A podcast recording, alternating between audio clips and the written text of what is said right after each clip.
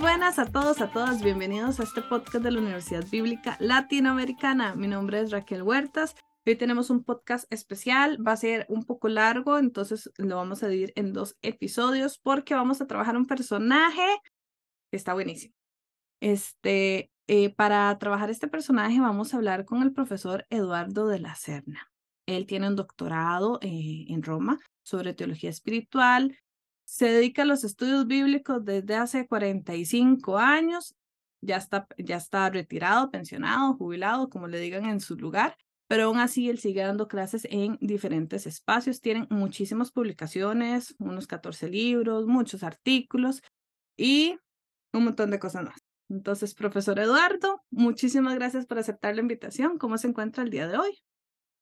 ¿Qué tal? ¿Cómo estás, Raquel? ¿Cómo están todos y todas los que están escuchando? Acá este, en Buenos Aires está haciendo mucho calor, pero ya está yéndose el verano, así que em, está empezando a aliviarse. estuvimos días muy feos, pero ahora estamos, estamos todos bien, creo. Bueno, muchísimas gracias. Aquí en Costa Rica tenemos un clima loco, entonces hace calor, hace frío, llueve, luego, bueno, de todo un poco. Pero muchas gracias por aceptar esta invitación. Y hoy vamos a hablar de un personaje muy interesante, un personaje al que usted le ha, o una persona a la que usted le ha dedicado también su, su vida de estudio. Y como yo le dije preparando este podcast, es una persona con la que yo todavía tengo conflictos, ¿verdad? Entonces vamos a ver cómo, cómo nos va en este podcast. Y es que vamos a hablar de Pablo. Entonces, profesor, eh, muchos de sus, de sus libros, de sus artículos y todo está dedicado a Pablo y a sus cartas. Por cierto, en la descripción de este video están algunos links para algunos artículos y libros de acceso libre y también hay una lista de toda la bibliografía del profesor Eduardo de la Serna. Entonces pueden revisar ahí. Entonces, profesor, y empecemos, ¿verdad? ¿Quién era Pablo? Bueno, Pablo, por cierto y por sobre todas las cosas, era un judío. Y entonces ya empieza, el lío porque muchas veces tenemos la idea de que Pablo era cristiano, cosa que no era. La palabra cristiano no aparece jamás en los escritos de Pablo, más allá de que en alguna traducción a veces aparezca, en griego no aparece jamás la palabra cristiano. Eh, digo porque, por ejemplo, en 1 Corintios, 15, 1 eh, Corintios 9 algunas Biblias traducen mujer cristiana cuando Pablo dice mujer hermana. Pero bueno, este, ya de eso hablaremos más adelante, sobre el tema de la mujer, me parece, así que dejemos eso por unos minutos. Pablo era judío, eh, no sabemos muchos datos porque el problema que tenemos, como suele pasar, para hablar de un personaje histórico hace falta tener fuentes más o menos incontrastables. Es decir, hace falta tener fuentes más o menos seguras. Y sobre Pablo no tenemos muchas fuentes más o menos seguras, porque Hechos de los Apóstoles está escrito por un, eh, entre comillas, un enamorado de Pablo. ¿no? Es decir, Lucas sería el presidente del club de fans de Pablo y entonces nos merece a veces mucho crédito porque uno invita, sobre todo, y ahora más en serio, en tiempos en que Pablo era discutido en algunos ambientes, cuando empieza a ser criticado o cuestionado, Hechos pone a Pablo eh, resaltando su figura y entonces a veces uno se puede preguntar, ¿esto será verdad o será que, por ejemplo, Lucas lo hace para reforzar la imagen del personaje que él quiere destacar? Por ejemplo, una cosa interesante es que hay cosas que dice Lucas en el Evangelio que después las dice en Hechos sobre Pedro y después las dice más adelante sobre Pablo, como una manera de ir remarcando eh, momentos clave de, la historia de la iglesia, si se puede decir así. Entonces, Jesús, Pedro, Pablo, y entonces va marcando así la, una continuidad, pero uno se puede preguntar, ¿y esto será o no será fiable históricamente? Lucas no tiene una intencionalidad de hacer una historia. Lucas quiere mostrar que el Evangelio progresa. Entonces eso es un primer tema. ¿Cuánto le podemos eh, aseverar del Pablo histórico por lo que nos dice Hechos? Y la otra fuente que tenemos para hablar de, de Pablo es Pablo mismo. Pero como suele pasar, todos, todos sabemos, por ejemplo, ¿no? si a mí vienen y me critican yo voy a decir, yo que soy tan bueno que nunca hice tal cosa. Después, si me pongo a pensar, me doy cuenta que sí, a veces la hice, o un poquito sí, ¿no? Entonces, pero en, la defensa, en la apología, es normal que uno refuerce, resalte, omita un poco algunos elementos críticos. Entonces Pablo va a decir, yo qué, y va a omitir algunas cosas. Entonces, a la pregunta de quién es Pablo, tenemos un lío bárbaro porque tenemos a Pablo, que generalmente habla de él en las apologías, es decir, cuando lo han criticado, y Hechos, que habla de Pablo también cuando lo han criticado, pero para resaltar su figura. Ahora, si tenemos esto en cuenta, con un buen criterio, con, con, un buen manejo de los textos, con una posición crítica, etcétera, podemos ir accediendo bastante a muchos elementos de Pablo. Para contestar, yo podría seguir porque yo estoy hablando de un amigo, así que puedo, puedo seguir, pero, pero en todo caso me, interrumpes con toda libertad, este, Raquel, ¿no? Pero este, yo creo que se puede decir que Pablo era un judío, probable, eh, seguramente de Asia Menor, judío helenista, es decir, un judío que hablaba griego, de hecho él, se maneja bien en el griego, eh, quizás nacido en Tarso, quizás, pero no es seguro, pero probablemente sí, eh, por lo menos en la provincia de Cilicia, de la cual Tarso era la capital, este, que probablemente haya nacido un poco después que Jesús, no era mucho más, no, era de una generación distinta, de la misma generación de Jesús, aunque fuera un poco menor, probablemente puede haber nacido en torno a nuestra era, a ver, para decirlo así, nació en el año 1, por decir algo ficticio, pero digo, si Jesús nació más o menos en el año 6 antes de Cristo, lo cual es un tema complicado, pero bueno, son los datos que podemos manejar, Pablo sería 5, 6, 7 años menor que Jesús. Eh, Pablo está, este, como buen judío, probablemente adhiera al partido fariseo, o por lo menos no, no, no afiliado al fariseísmo, pero sí eh, está em, eh, adhiriendo, a, la ideología farisea. Este, digo porque hay una cuestión que no, se, no queda del todo claro si había fariseos fuera de Palestina o fuera de Jerusalén. Y si Pablo era de Asia Menor, por ejemplo, de Cilicia, difícilmente, pero suele pasar como a veces uno puede decir, yo adhiero al partido tal o a la ideología tal sin necesariamente estar afiliado al partido. Digo, para tener más o menos una idea. Pablo sin duda cree en la resurrección, Pablo tiene una lectura bíblica que parece cercana a la, a la, mentalidad farisea. Así que Pablo, y en ese caso, parece, él lo dice más de una vez, Pablo es muy celoso de las, este, de las tradiciones, celoso del judaísmo, y entonces entra en crisis cuando empieza a ver que hay alguien, o para ironizar un poco, alguien es, que sería el grupo este nuevo que está apareciendo de los seguidores de Jesús, que ponen en crisis o por lo menos relativizan algunos de los, de los temas principales para el, para el mundo judío, por ejemplo, el templo. Entonces ahí este, Pablo junto como parte de muchos otros más, entra en conflicto con este grupo. Esto sería un poco como para, para ubicarlo rápidamente. Ahora, ¿dónde? Ya empezamos con un problema, porque no es claro si, como dice Hechos, Pablo estaba en Jerusalén y va, por ejemplo, a Damasco para perseguir a los seguidores de Jesús, o si Pablo estaba en Damasco no en Jerusalén, y, y él persigue a los seguidores de Jesús que están en Damasco. ¿Mm? ahí entramos en complicaciones a nivel histórico que no sé cuánto le pueden interesar a, todos o no. Bueno, lo que podemos hacer es que eh, si, si, las personas que nos están escuchando y viendo tienen comentarios, tienen dudas, quieren hacer sus aportes, lo pueden hacer en la cajita de comentarios y em, los vamos a ir respondiendo en los siguientes podcasts o si es una pregunta que tal vez no logramos responder, pues yo me contacto con el profesor Eduardo y él nos envía la respuesta o él mismo si quiere pone la respuesta en el comentario de YouTube y eh, nos vamos a asegurar de que sus eh, dudas y preguntas sean contestadas. Eso siempre eh, nos lo aseguramos. Antes de entrar de lleno en Pablo y un poco más ya en, todo el tema de, de, de, Pablo y Jesús y la transformación que, este, que Pablo vive, hay dos preguntas que yo quiero hacer básicas porque son, son esas preguntas que tal vez uno le generan curiosidad, no son tan importantes, a veces en, en, en, en temas de profundidad, pero a uno le generan curiosidad. Y es que se ha hablado del bendito aguijón de Pablo, ¿verdad? Entonces él decía, yo tengo un aguijón. Entonces yo recuerdo que alguien decía que es que seguro tenía los ojos muy salidos.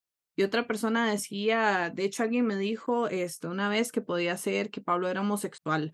Este, o que, bueno, le han puesto de todo. Eh, ¿Qué podemos decir de ese aguijón? ¿Qué es? ¿A qué se refiere? A ver, la palabra el aguijón se encuentra, para, para que los oyentes, los, los, que les gusta profundizar, puedan mirarla, en la segunda carta a los Corintios, en el capítulo 12, en el versículo 7.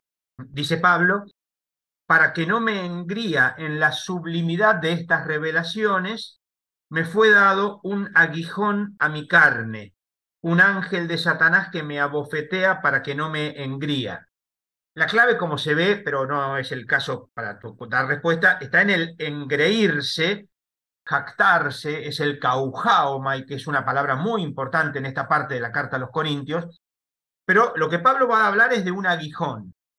En ningún lado más habla de esto, con lo cual cualquier cosa que digamos queda siempre en el terreno de la hipótesis o de las posibilidades o no. Por ejemplo, si uno miran la nota de la Biblia de Jerusalén, van a ver que em, va a hablar de una enfermedad aguda. Otros en la antigua Biblia de Jerusalén dice que para Pablo es la angustia de que el Israel, según la carne, palabra que aparece acá, no haya aceptado a Jesús. Este, a ver, evidentemente está claro que está hablando de algo que lo que le impide o que lo perjudica o que es un problema a la hora de la predicación. ¿no? Para que no me engría tiene que ver con eso. Entonces, por ejemplo, a ver, yo voy a simplemente hacer una, una ficción, pero si Pablo fuera tartamudo y tiene que predicar el Evangelio, evidentemente eso para Pablo sería un aguijón en la carne, sería un problema porque él, con ese entusiasmo que tiene Pablo querría predicar y que salir y gritar y, convencer al auditorio y no le salen las palabras. Otros han hablado, como dices, de este, la homosexualidad de Pablo, cosa que no hay elementos para suponerlo. Este, inclusive hay un texto en Romanos y en Primera Corintios 7 que invita a pensar, o por lo menos a cuestionar esa, esa idea. Otros han pensado que Pablo podría ser, por ejemplo, epiléptico. Este, Pablo en, Gálatas dice que él, eh, él no pensaba ir a Galacia, pero una enfermedad lo hizo quedarse en Galacia y dice, eh, una enfermedad seria, y dice, ustedes se habrían sacado los ojos para ayudarme. Entonces algunos han pensado en una enfermedad eh, de la vista, a ver, está claro que se supone, que se entiende algo que, que, hace que sea más complicado para Pablo la predicación y que cualquier cosa que digamos, algunas pueden ser posibles, otras son un poco más ficcionales, pero que no tenemos ninguna certeza para poder eh, decir exactamente de qué se trata. Ok, entonces... Hay decir, no sabemos. Y, seguimos, seguimos especulando, no se sabe. Exacto. Bueno, y la segunda pregunta que tenía, así como para, para, como decir, eh, como decimos aquí, para quitarnos de eso encima. Eh, a mí me llamó mucho la atención porque al, bueno, cuando yo estaba en las iglesias, esto recuerdo que em, no, eh, cuando pedían ofrenda y los diezmos, la gente decía, vean cómo apoyaban a Pablo en el ministerio, ¿verdad?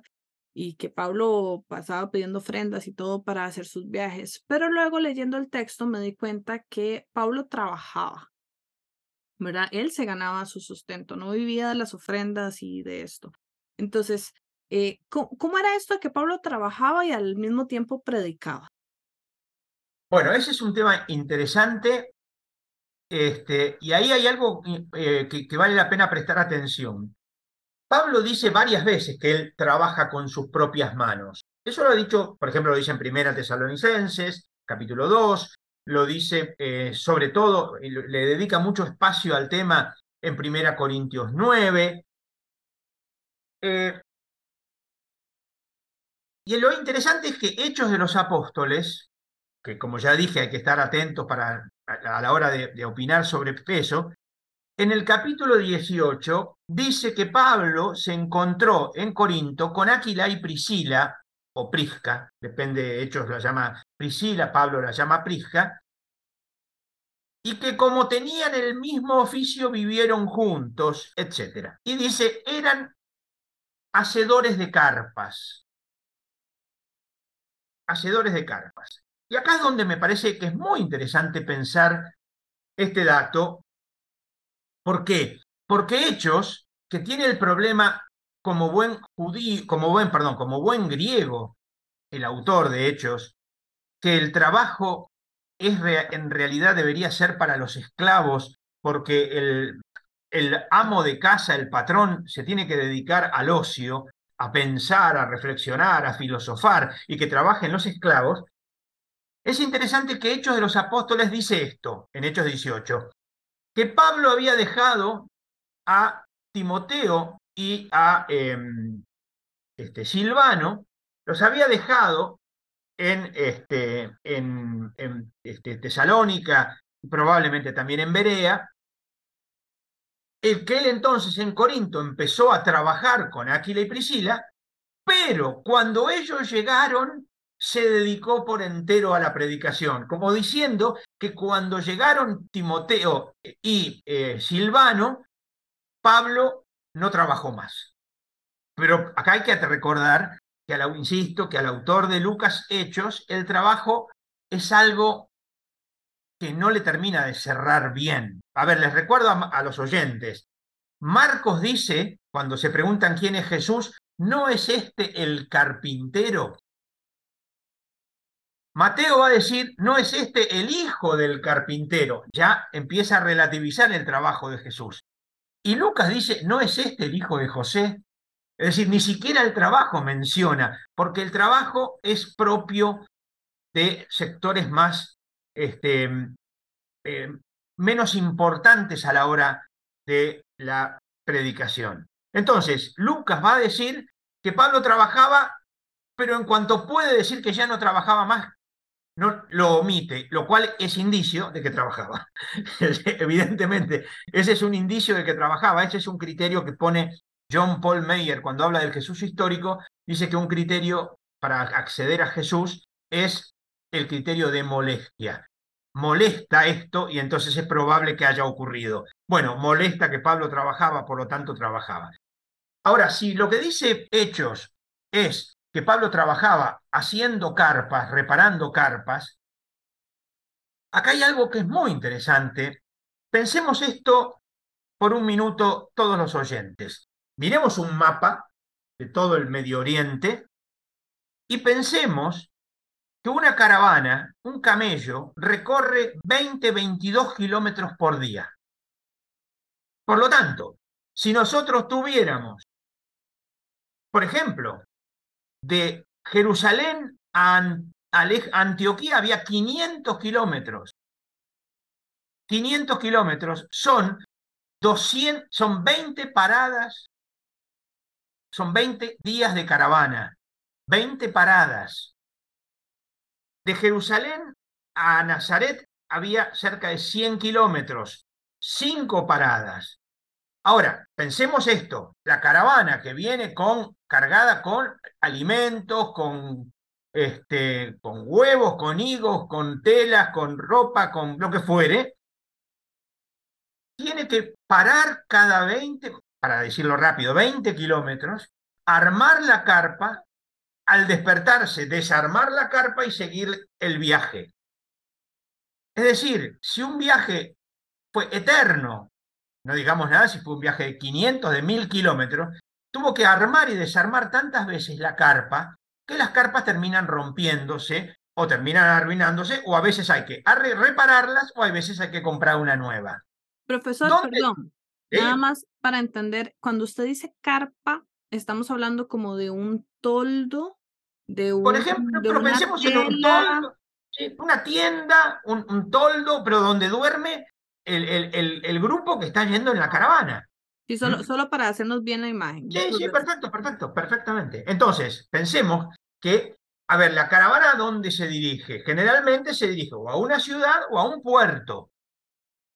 En el puerto, y acá viene la imagen, pensemos que hoy, con las máquinas que hay en los puertos y con los contenedores, las máquinas sacan y ponen todo y lo hacen en, por ejemplo, en un día. Pero entonces había que un grupo de esclavos sacar todo lo que llegaba en el barco que acababa de llegar, sacarlo todo y cargar todo el barco de nuevo con todo lo que había venido en la caravana. Y después llegaba otro barco y cuando se bajaba todo se volvía a cargar la caravana que volvía a salir con rumbo la India, por decir cualquier lugar. Pero entonces, Muchos días se quedaba la caravana en el puerto entre que esperaba que se descargara y cargara el, barco y, cargara, y descargara el barco nuevo. Tiempo oportuno para reparar las carpas. ¿Y quién reparaba carpas? Nuestro amigo Pablo.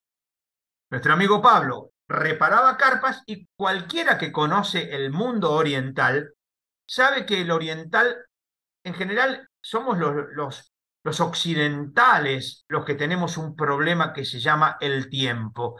El mundo indígena, el mundo oriental, no tiene problema con el tiempo. Y entonces, mientras cosía, recosía, reparaba o armaba una carpa, Pablo hablaba.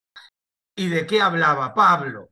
De Cristo y por lo tanto predicaba. Mientras Pablo cosía y descosía, armaba y reparaba carpas a lo largo de varios días, Pablo predicaba. Y entonces los que estaban en la caravana, más los que pasaban por ahí, más los habitantes de la ciudad, escuchaban que Pablo predicaba y predicaba con el entusiasmo que le conocemos, y entonces más de cuatro aceptaron el mensaje de Pablo. De esos cuatro, dos quedaron en la ciudad, por decir cualquier cosa, y otros dos se fueron con la caravana y la caravana llegó a su lugar de origen y ahí se fue formando una comunidad que ni sabemos cómo se fundó, quién la fundó, ni siquiera dónde se fundó. Por eso las grandes comunidades en general del mundo antiguo tienen fundadores anónimos. A ver, sabemos que Pablo tuvo problemas y persiguió a las comunidades cristianas de Damasco. ¿Quién fundó la comunidad de Damasco? No lo sabemos. Pablo fue a Antioquía. ¿Quién fundó la comunidad de Antioquía? ¿La segunda o tercera ciudad del Imperio Romano? No lo sabemos. Pablo habla de los que ya había cristianos en Roma. ¿Quién fundó la comunidad de Roma? No lo sabemos. Es decir, las ciudades más importantes del imperio, Alejandría, ¿quién fundó? La? No lo sabemos. Es decir, probablemente esos peregrinos anónimos hayan ido gestando comunidades, lo cual es interesante. No había nadie que los controlara y el Evangelio lo fue manejando el Espíritu Santo, que suele hacer mejor las cosas que nosotros. Bueno, profesor, entonces ya tenemos una idea general de, Pablo. De hecho, pensando en este Pablo eh, Perdón, perdón, una cosita nomás. Por eso, por eso mismo, vamos a ver que la gran mayoría de las comunidades en las cuales Pablo está son puertos. Éfeso es puerto, eh, em, este, Troade es pueblo, puerto, Filipos es pueblo, Tesalónica es pueblo, Atenas es puerto, perdón, Atenas es puerto, Corinto es puerto, son todos puertos.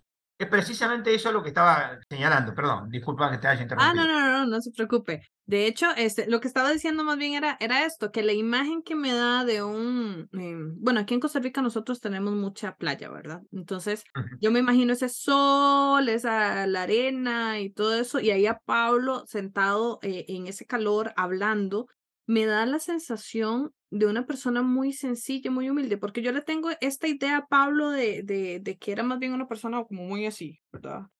y, que más bien ve a todos por encima y yo sé mucho y, ¿verdad? Y, y esta idea más bien de una persona trabajador arreglando las carpas, hablando con la gente, me, me como que mm, me baja el nivel de, no sé cuál es la palabra que estoy buscando. No sé, ya, ya no lo veo tan prepotente, tal vez es la, la palabra, me baja un poco esa idea. A ver, sobre eso que dices, te aclaro simplemente, en 2 Corintios 10, versículo 10, dice, se dice que las cartas son severas y fuertes, pero la presencia del cuerpo es pobre y la palabra despreciable. Pablo no parece haber tenido una actitud corporal de autoritaria, que yo cuánto, y su palabra parece ser bastante pobre, cosa que él también dice también en Primera Corintios. Es decir, yo creo que este, el hecho de que sea un trabajador, además le, da otro elemento y hay un problema. Le da un elemento y hay un problema. En una sociedad como la sociedad antigua, en la cual era fundamental la retribución, acá les recuerdo a todos y todas la parábola de Jesús, no invites a los que te van a invitar a su vez. Eso era lo normal lo normal, lo habitual era la retribución. Yo te invito a cenar a mi casa y después tú me debes invitar a cenar a tu casa. Es un deber esa retribución. Pablo lo que hace es trabaja, con lo cual la comunidad, él no le debe nada a la comunidad. Por eso va a insistir tanto en la gratuidad. Yo predico gratis. Nadie me da ni me debe nada. Yo predico gratis porque yo es para mí es una es un, es un compromiso, es una militancia predicar el evangelio. No predico porque me pagan, por ejemplo. Yo voy, predico, me pagan, estamos en un este, esquema comercial. Predico, me pagan, etc. No, para Pablo, cosa que a veces no terminan de entender muchos ministros ordenados o no ordenados y en varias iglesias el tema de lo económico. Pero bueno, no me voy a meter en ese tema para no entrar en conflicto y ser, y ser eh, condenado antes de empezar. Pero para Pablo, la gratuidad en la predicación es esencial. Cosa, cosa que entra en conflicto con lo que dijo Jesús.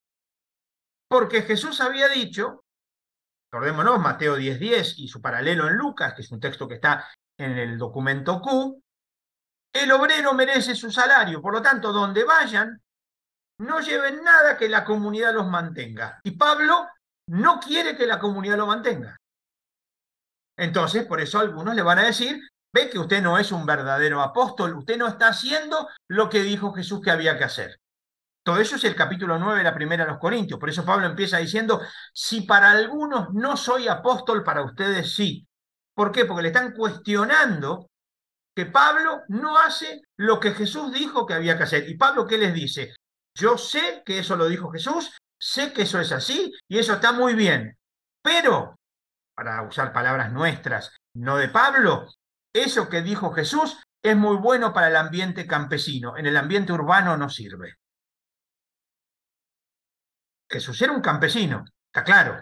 Bueno, Pablo, Pablo se mueve en el ambiente urbano y en el ambiente urbano ese esquema no sirve. Eso le dice Pablo, que ya ves que tiene, se siente con la suficiente libertad, no autoridad, libertad de poder decir algo diferente a lo que dijo Jesús. Y aquí me viene la siguiente pregunta. ¿En algún momento Pablo conoce a Jesús físicamente? A ver, hay un texto solo que nos invita a eso, que es en la segunda de los Corintios en el capítulo 5, donde Pablo dice esta frase que vale la pena eh, prestarle atención, ahora la contestamos enseguida. Dice, eh,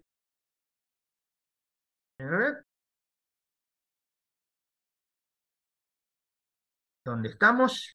Eh, en versículo 17, si no me equivoco. Si conocimos, eh, 2 Corintios 5, 16, si conocimos a Cristo según la carne, ya no lo conocemos así.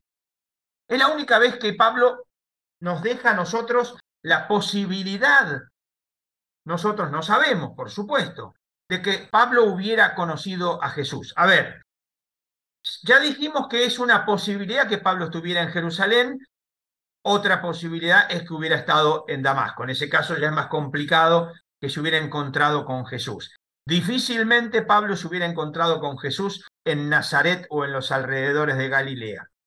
Por lo tanto, habría que pensar si Pablo conoció a Jesús, lo tiene que haber conocido en algunos de los momentos que Jesús viajó a Jerusalén, por ejemplo, para alguna fiesta, por ejemplo, para la fiesta en la cual Jesús es asesinado. Ahora, no hay ningún indicio en esto, y Pablo dice esto, si conocimos a Cristo según la carne, la pregunta clave es, el según la carne, ¿a qué modifica?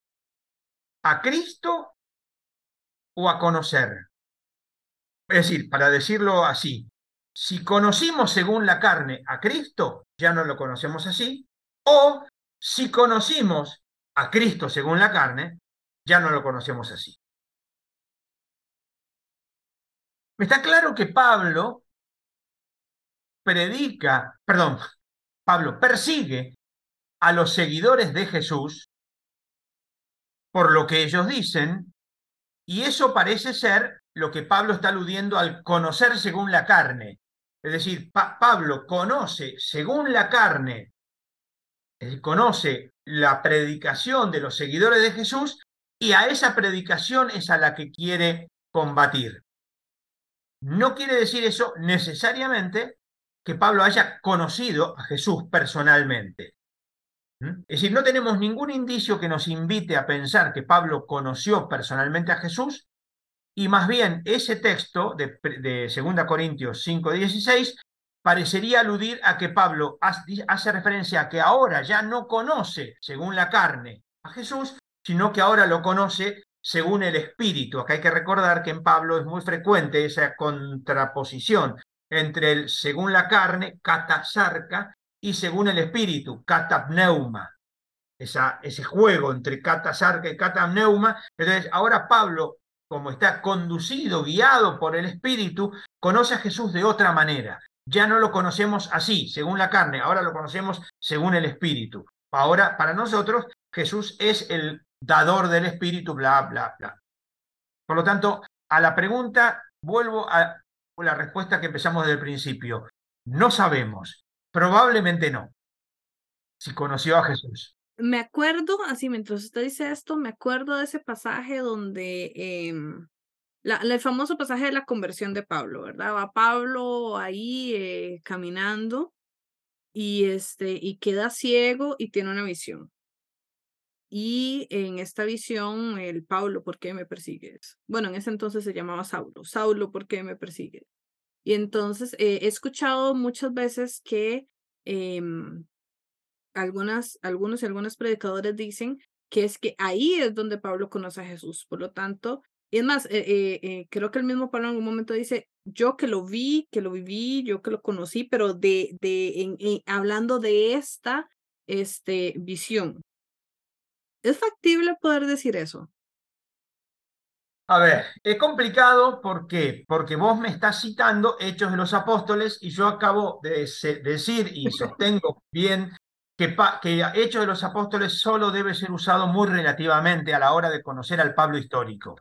Está claro que Pablo tiene una experiencia. De hecho, él dice dos veces que él ha visto al resucitado. Lo dice, por ejemplo, en eh, 1 Corintios 15 ¿eh? y lo dice en 1 eh, Corintios 9. Ahora, la experiencia del resucitado no quiere decir que Pablo haya visto por ejemplo, una, haya tenido una visión. A ver, voy a poner un ejemplo casi irónico. ¿eh? yo soy bastante, tiendo bastante a la ironía. No sé si se, va notando.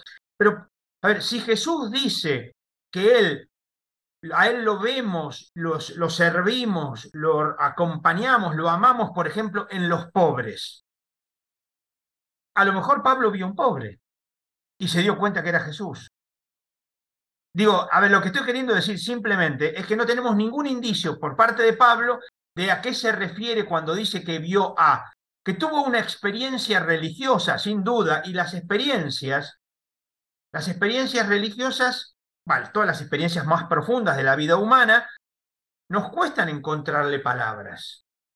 Por eso nace la poesía y por eso nace la metáfora, ¿no? Es decir, la poesía empieza a, decir imágenes que, que no son este, precisamente reales, ¿no? Es decir, por ejemplo, una ventana no llora, llueve afuera.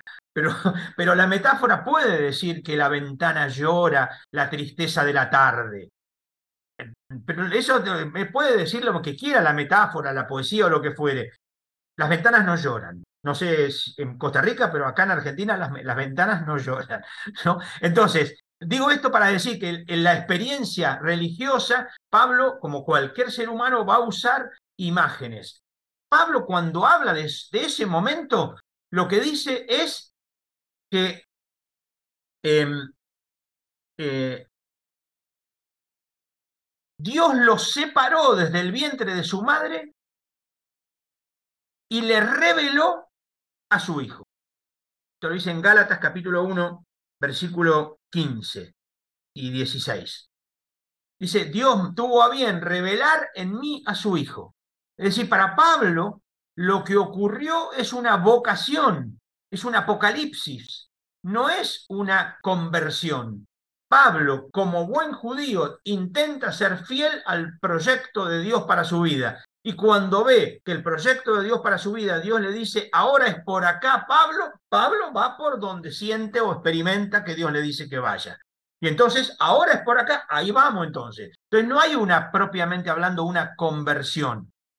Yo creo que el problema que tenemos en Hechos de los Apóstoles parece ser una conversión, pero Pablo no habla de eso y el miedo que me da muchas veces es que la palabra conversión puede esconder ligeramente un antisemitismo.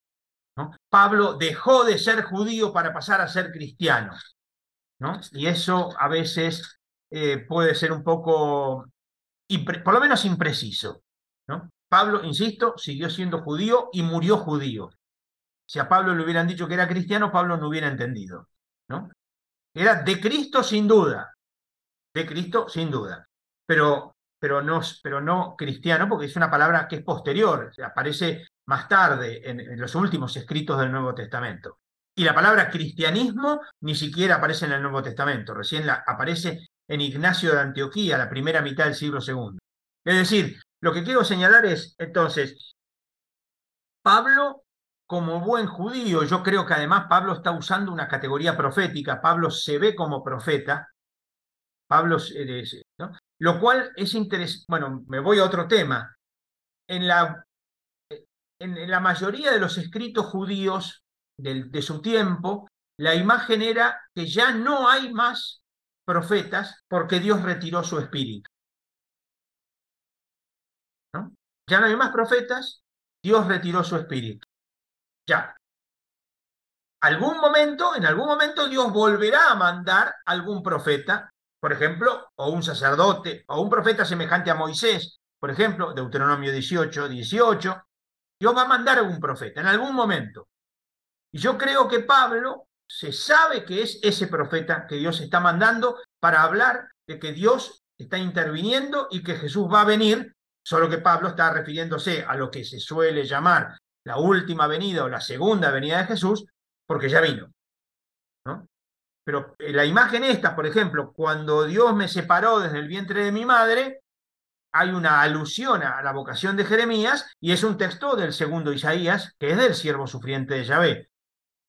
Yo creo que Pablo se ve a sí mismo como Elías. ¿Y, y cómo crea Pablo esta cristología? Porque Pablo, yo veo que Pablo también ocupa dar respuesta o sea, había muchas cosas que no tenían respuesta, entonces lógicamente las personas empezaban a preguntar, ¿y qué pasa aquí? ¿Qué pasa allá? ¿O cómo se entiende esto? Y alguien tenía que dar respuestas, ya Jesús no estaba. Entonces, ¿cómo Pablo empieza a crear esta cristología? Porque es la cristología más fuerte que, y yo creo que es la que nos ha llegado hasta nosotros, ¿verdad? De, muchas veces nosotros bueno, por lo menos aquí en, Costa Rica se predica más a Pablo que a Jesús, porque es como, como la, la, la, la lo más fuerte. Entonces, ¿cómo, cómo, eh, ¿cómo crea Pablo esta cristología? A ver, lo primero que hay que tener en cuenta es un hecho concreto. Jesús fue seguido por un grupo de personas, varones y mujeres. Lo solemos llamar discípulos. Los motivos por los cuales seguían a Jesús los discípulos no necesariamente son uniformes. Es decir, puede haber algunos que lo siguieran por una motivación más social o política, otros una motivación más religiosa, una motivación más este, sacerdotal, no me importa cuál, porque a los efectos no interesa. Lo cierto es que la muerte de Jesús tira abajo todas las expectativas con las cuales uno lo seguía. A ver, ejemplo, si yo seguía a Jesús porque quería, que creo que eres el, el, Mesías rey que va a destruir a los romanos, lo cierto es que los romanos lo destruyeron a él. Por lo tanto, fracasamos. Ahora, a partir de la experiencia de la resurrección,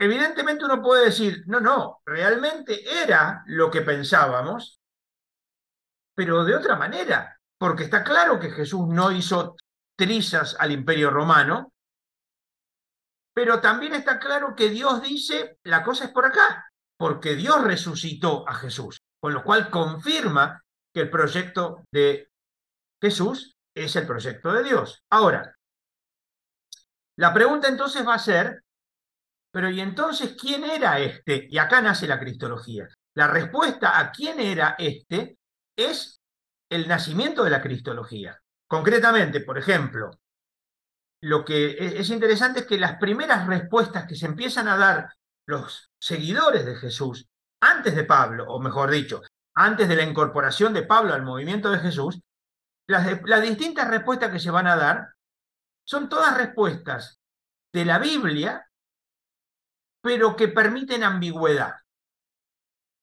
Con lo cual, permiten decir, este era, por ejemplo, Cristo, pero no de esa manera, no de esta otra manera, no de esta otra manera, sino de otra manera. Ejemplo, en tiempos de Jesús, como se sabe, había distintas expectativas sobre el Mesías. Muchos esperaban un Mesías político, pero muchos esperaban un Mesías sacerdotal, otros esperaban un Mesías profético, otros esperaban un Mesías angélico, es decir, había distintas expectativas. Otros esperaban dos Mesías, a veces pareciera que esperaban tres, en Qumran, por ejemplo, no solo en Qumran. Entonces, este, ¿quién era? Y sería el Cristo. Pero la palabra Cristo, la ambigüedad, permitía aplicarlo, porque, a ver, si si supongamos que la palabra Cristo solamente fuera política, estaba claro que Jesús no era el Cristo, porque Jesús no fue un Mesías político, aunque lo hubieran seguido por motivaciones políticas.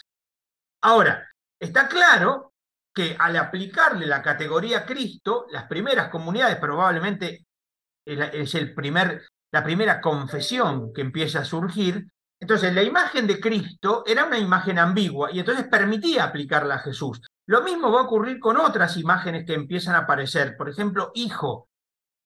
Que Jesús fuera hijo de Dios también era ambiguo, porque hijo de Dios era el pueblo de Israel. Hijo de Dios era el rey. Hijo de Dios era la sabiduría.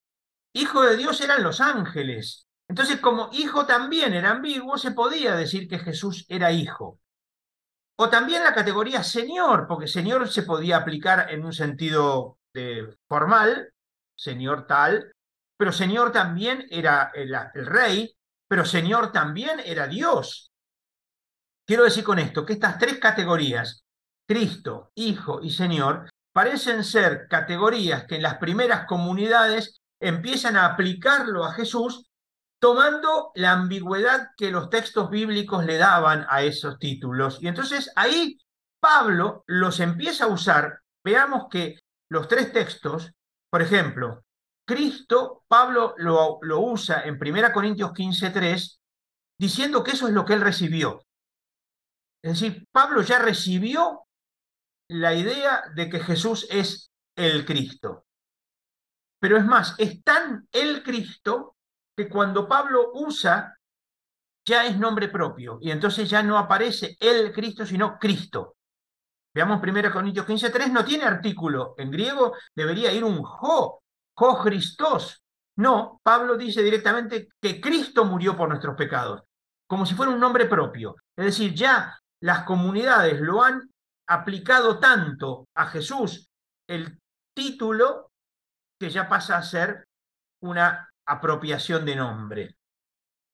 Lo mismo, en Romanos 1, 3 y 4 aparece la palabra hijo, que indica, todo indica que es un texto pre-paulino, es anterior a Pablo, y Cristo es un título que tiene que ver con el hijo de David. Acordémonos que en 2 Samuel 7, 14 se dice, será para mí un hijo, el rey, el hijo de David, es decir, Salomón y la sucesión, será para mí un hijo, pero después va a decir acerca de su hijo por la resurrección de entre los muertos. Es decir, Jesús pasa a ser también elevado a la categoría hijo por la resurrección. Y si miramos otro texto prepaulino como el canto, himno o el, homenaje a la, eh, homenaje que hay en, en Filipenses 2, va a decir que Dios lo elevó hasta hacerlo Señor. Y acá entonces viene algo interesante. La resurrección, 1 Corintios 15, la resurrección, Romanos 1.4, la resurrección, Filipenses 2.11, son el punto de partida de la cristología que se expresa en estos tres títulos, Cristo, Hijo y Señor, que después Pablo los empieza a reformular. Pablo los empieza a masticar, a rumiar, a sacar más conclusiones. Pablo los recibe pero Pablo aporta su categoría, su capacidad, su teología, incorporando a la comunidad en todo esto. Para Pablo, Cristo no es solo Cristo, también están los seguidores de Jesús incorporados ahí. ¿Mm? Bueno, por ahí me parece que empieza a aparecer la cristología. No sé si contesté. Me parece que sí, como para ir entendiéndolo, porque con todos los temas que vamos a tratar, este, e, este, este era importante. Hay, hay un tema que yo siempre tengo atravesado con Pablo y es, eh, creo que la Reina Valera lo pone como la institución de la Santa Cena, ¿verdad? Y es, este, y me molesta porque en realidad a mí me da mucho miedo. Eh, yo he compartido en varios podcasts que yo me crié en una iglesia que en lugar de darme esperanza me da mucho miedo muchos factores. Y yo recuerdo que eh, a mí me tocaba cantar en la iglesia, ¿verdad? Entonces yo estaba adelante, siendo un adolescente, estaba adelante, todo el mundo me estaba viendo. Y tocaba cantar mientras se repartía la Santa Cena. Pero no solo se limitaban a leer la parte de esta es mi cuerpo y esta es mi sangre, sino que también decía, eh, leen en la otra parte, creo que está en Primera Corriente, por ahí que dice, el que bebiere de esta copa y el que comiere este pan en, en pecado, algo así, juicio come para sí. A mí eso me daba un pavor porque yo por fuerza tenía que comérmela. Yo estaba adelante. O sea, la gente me estaba viendo. Si yo sentía que tal vez había hecho algo que no era correcto y a mí me daban, me pasaban el platito para que yo agarrara el pan y yo no lo agarraba, la gente me iba a decir, oh, quién sabe qué hizo. Uno queda expuesto, uno queda expuesto ante toda la y entonces, Yo comí ese pan y yo decía, es capaz que aquí me muero. Porque lo, lo, peor de todo es que uno no sabía si había hecho algo malo o no, porque estaba también esta inseguridad de que todo era pecado al mismo tiempo. Entonces, claro, daba mucho miedo. Entonces, ¿qué es lo que Pablo quiere decir en este, o cuando habla? Porque, porque sí se ve como una, como, como que es un gesto importante en Pablo. Entonces. A ver, yo tengo acá la Reina Valera por lo menos la nueva, y el título que pone es Abusos en la Cena del Señor. No habla de la institución ni nada por el estilo, la que tengo acá. La Biblia de Jerusalén pone la Cena del Señor simplemente. Pero bueno, los títulos, los títulos son interpretación de los distintos traductores. Veamos qué dice Pablo. Esto, eh, para los que quieran mirarlo, está en 1 Corintios capítulo 11 y está en, eh, a partir del versículo 17 yo invito a, mirarlos. A ver, yo creo que hay un tema que es muy importante, que vale para toda la Biblia, ¿no? Eh, un texto sacado de su contexto suele ser un pretexto. Nunca debemos sacar un texto de su contexto, ¿no? Nunca. Entonces, miremos de qué está hablando Pablo. Yo invito a que tengamos ahí 1 Corintios 11. ¿Por qué? Porque Pablo en 1 Corintios 11, 2, los va a alabar por algo que hacen. Los alabo porque en todas las cosas conservan. Mientras que en el versículo 17, cuando va a hablar de la cena, dice, no los alabo. Al dar estas disposiciones, no los alabo. Con lo cual hay un contraste entre algo que hacen y los alaba y algo que hacen y no los alaba. De hecho, fíjense que al final del versículo 22 vuelve a decir, no los alabo, con lo cual marca una pequeña subunidad. A ver, eso para que tener claro, si Pablo está haciendo referencia a dos cosas que él escuchó, dice Pablo, eh, oigo que al reunirse en la asamblea hay divisiones, Pablo escuchó hablar de las divisiones en la asamblea y entonces frente a lo que escuchó, dice, en esto los aplaudo, en esto no los aplaudo. Esto está muy bien, esto no está bien. Ahora, ¿qué es lo que no está bien? Vayamos, porque entonces ya no es para que, para que vos te vayas al infierno, sino en todo caso está cuestionando lo que está pasando acá. No, no está hablando de tu vida personal, para que te quedes tranquila. Pero más allá de eso, veamos un poco más. ¿Qué es lo que está pasando en la comunidad? A ver, recordemos que la asamblea se juntaba, todos llevaban algo para comer, compartían la comida y en esa compartida de la comida compartían también el pan y el vino. Ahora, ¿qué es lo que está pasando acá? Lo que está pasando es que algunos probablemente o seguramente los ricos que llevaban más comían todo lo que llevaban y a los que no a los que llegaban más tarde porque eran los esclavos del puerto, el puerto de Corinto tenía más de casi dos tercios de la población de esclavos. Eh, los que estaban en Corinto llegan más tarde y cuando llegan más tarde los otros ya están totalmente borrachos y a los pobres que llegan después de trabajar tarde lo único que les queda es ¿eh? comer el pan, tomar un poquito de vino y andate a tu casa. Mientras los otros ya están totalmente borrachos. Vean que dice así, ¿eh? expresamente lo dice. Dice... Eh, en el 21 y 22. Eh, sí, sí, sí, en el 21, mientras uno pasa hambre, otro se embriaga, ¿no? Entonces, está diciendo, el problema acá es este. De hecho, más adelante va a decir, no tienen casa, es decir, espérense, espérense unos a otros, dice en el versículo 33. Espérense, no te pongas a comer todo lo que vos llevaste y cuando llega el otro que vino de cargar barcos, se encuentra con que no queda nada. Y entonces, en ese contexto donde esto es lo que está pasando, esto es lo que está mal en la comunidad, que hay división en la comunidad porque unos no esperan a otros y entonces unos pasan hambre y otros no pasan hambre, ¿eh? otros se emborrachan, Pablo en ese contexto va a recordar la cena de Jesús. No instituye, recuerda. ¿eh? Y es más, lo hace con un lenguaje que es típico de la transmisión. Recibí, transmití. Es lo mismo que va a usar en 1 Corintios 15, por ejemplo, ¿eh? cuando yo cité recién el texto de que Pablo recibió que Cristo murió por nuestros pecados y eso se los transmití. Ese, ese doble lenguaje. Yo recibí, transmito lo que recibí. Y dice, que Jesús hizo esto, tomó pan que se entrega por ustedes, la copa que se entrega por ustedes, háganlo en memoria mía, ¿eh? y con esto están anunciando la muerte de Jesús.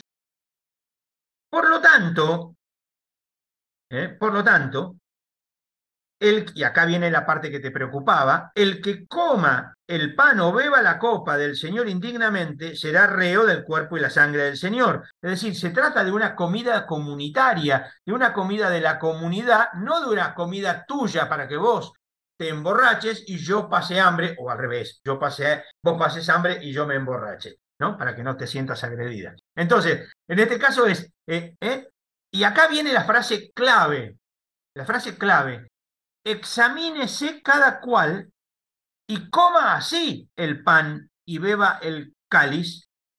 Y esta es la frase. Porque quien come y bebe sin discernir el cuerpo, come y bebe su propia condena. La Biblia de Jerusalén pone cuerpo en mayúscula, lo cual es un problema, porque todos sabemos que la, eh, no existen las mayúsculas, o mejor dicho, en ese tiempo no existen las minúsculas, todo es mayúscula. Eh, ¿Qué quiere decir esta frase? Lo que quiere decir esta frase es que si yo no disierno que mi hermano que tiene hambre es parte de mi cuerpo eclesial, yo estoy rompiendo con la comunidad. No disierno el cuerpo eclesial y por tanto estoy rompiendo con la comunión. Es decir, hoy, más que preocuparnos si los que participan de la cena participan de la cena y son fieles o infieles, sería preguntarnos, por ejemplo, si en nuestras cenas los ricos esperan a los pobres. Sería para preguntarnos si en nuestras cenas no hay división entre ricos y pobres y los pobres terminan siendo relegados, dejados de lado, y los ricos aplaudidos y celebrados. Suele pasar eso. Sí, o incluso en la calidad y cantidad de comida que se le sirve a cada quien. Por ejemplo. Entonces, como ven, el tema tiene que ver con la eclesialidad y de la comunión. Entonces, los que viven de esta manera, Pablo dice, no, yo no los alabo por esto. Yo no los alabo por esto. Espérense, y si en todo caso no tienen ganas de esperarse, vayan a comer a su casa. No participen de la comunión, no participen de la comunidad. Tienen casa para comer y beber, ¿eh? Vayan, sean felices en sus casas. La comunidad, la comunidad es comunidad. Y si es comunidad, nos esperamos y comemos todos lo mismo. Sí, nada más para, para aclarar, este, acá tengo una Reina Valera de 1960. Ah, bueno. Ah, y, me hace gracia porque el, el 1 Corintios 11, 23, el título es Institución de la Santa Cena. Y en el 1127 es tomando la cena indignamente. Y me puse a comparar las traducciones. Y es que esta, que fue la que, bueno, por lo menos aquí en Costa Rica, la que más se usa, ¿verdad? Sí, sí, sí, eh, su. La palabra que usa sí, sí es bastante fuerte. Porque incluso eh, en el 27, de manera que cualquiera que comiera este pan o bebiera copa del Señor indignamente será culpado del cuerpo y la sangre del Señor. Y luego en el 29, porque el que come y bebe indignamente sin discernir el cuerpo del Señor, juicio come y bebe para sí. Entonces, claro que da miedo. Sí, sí, claro.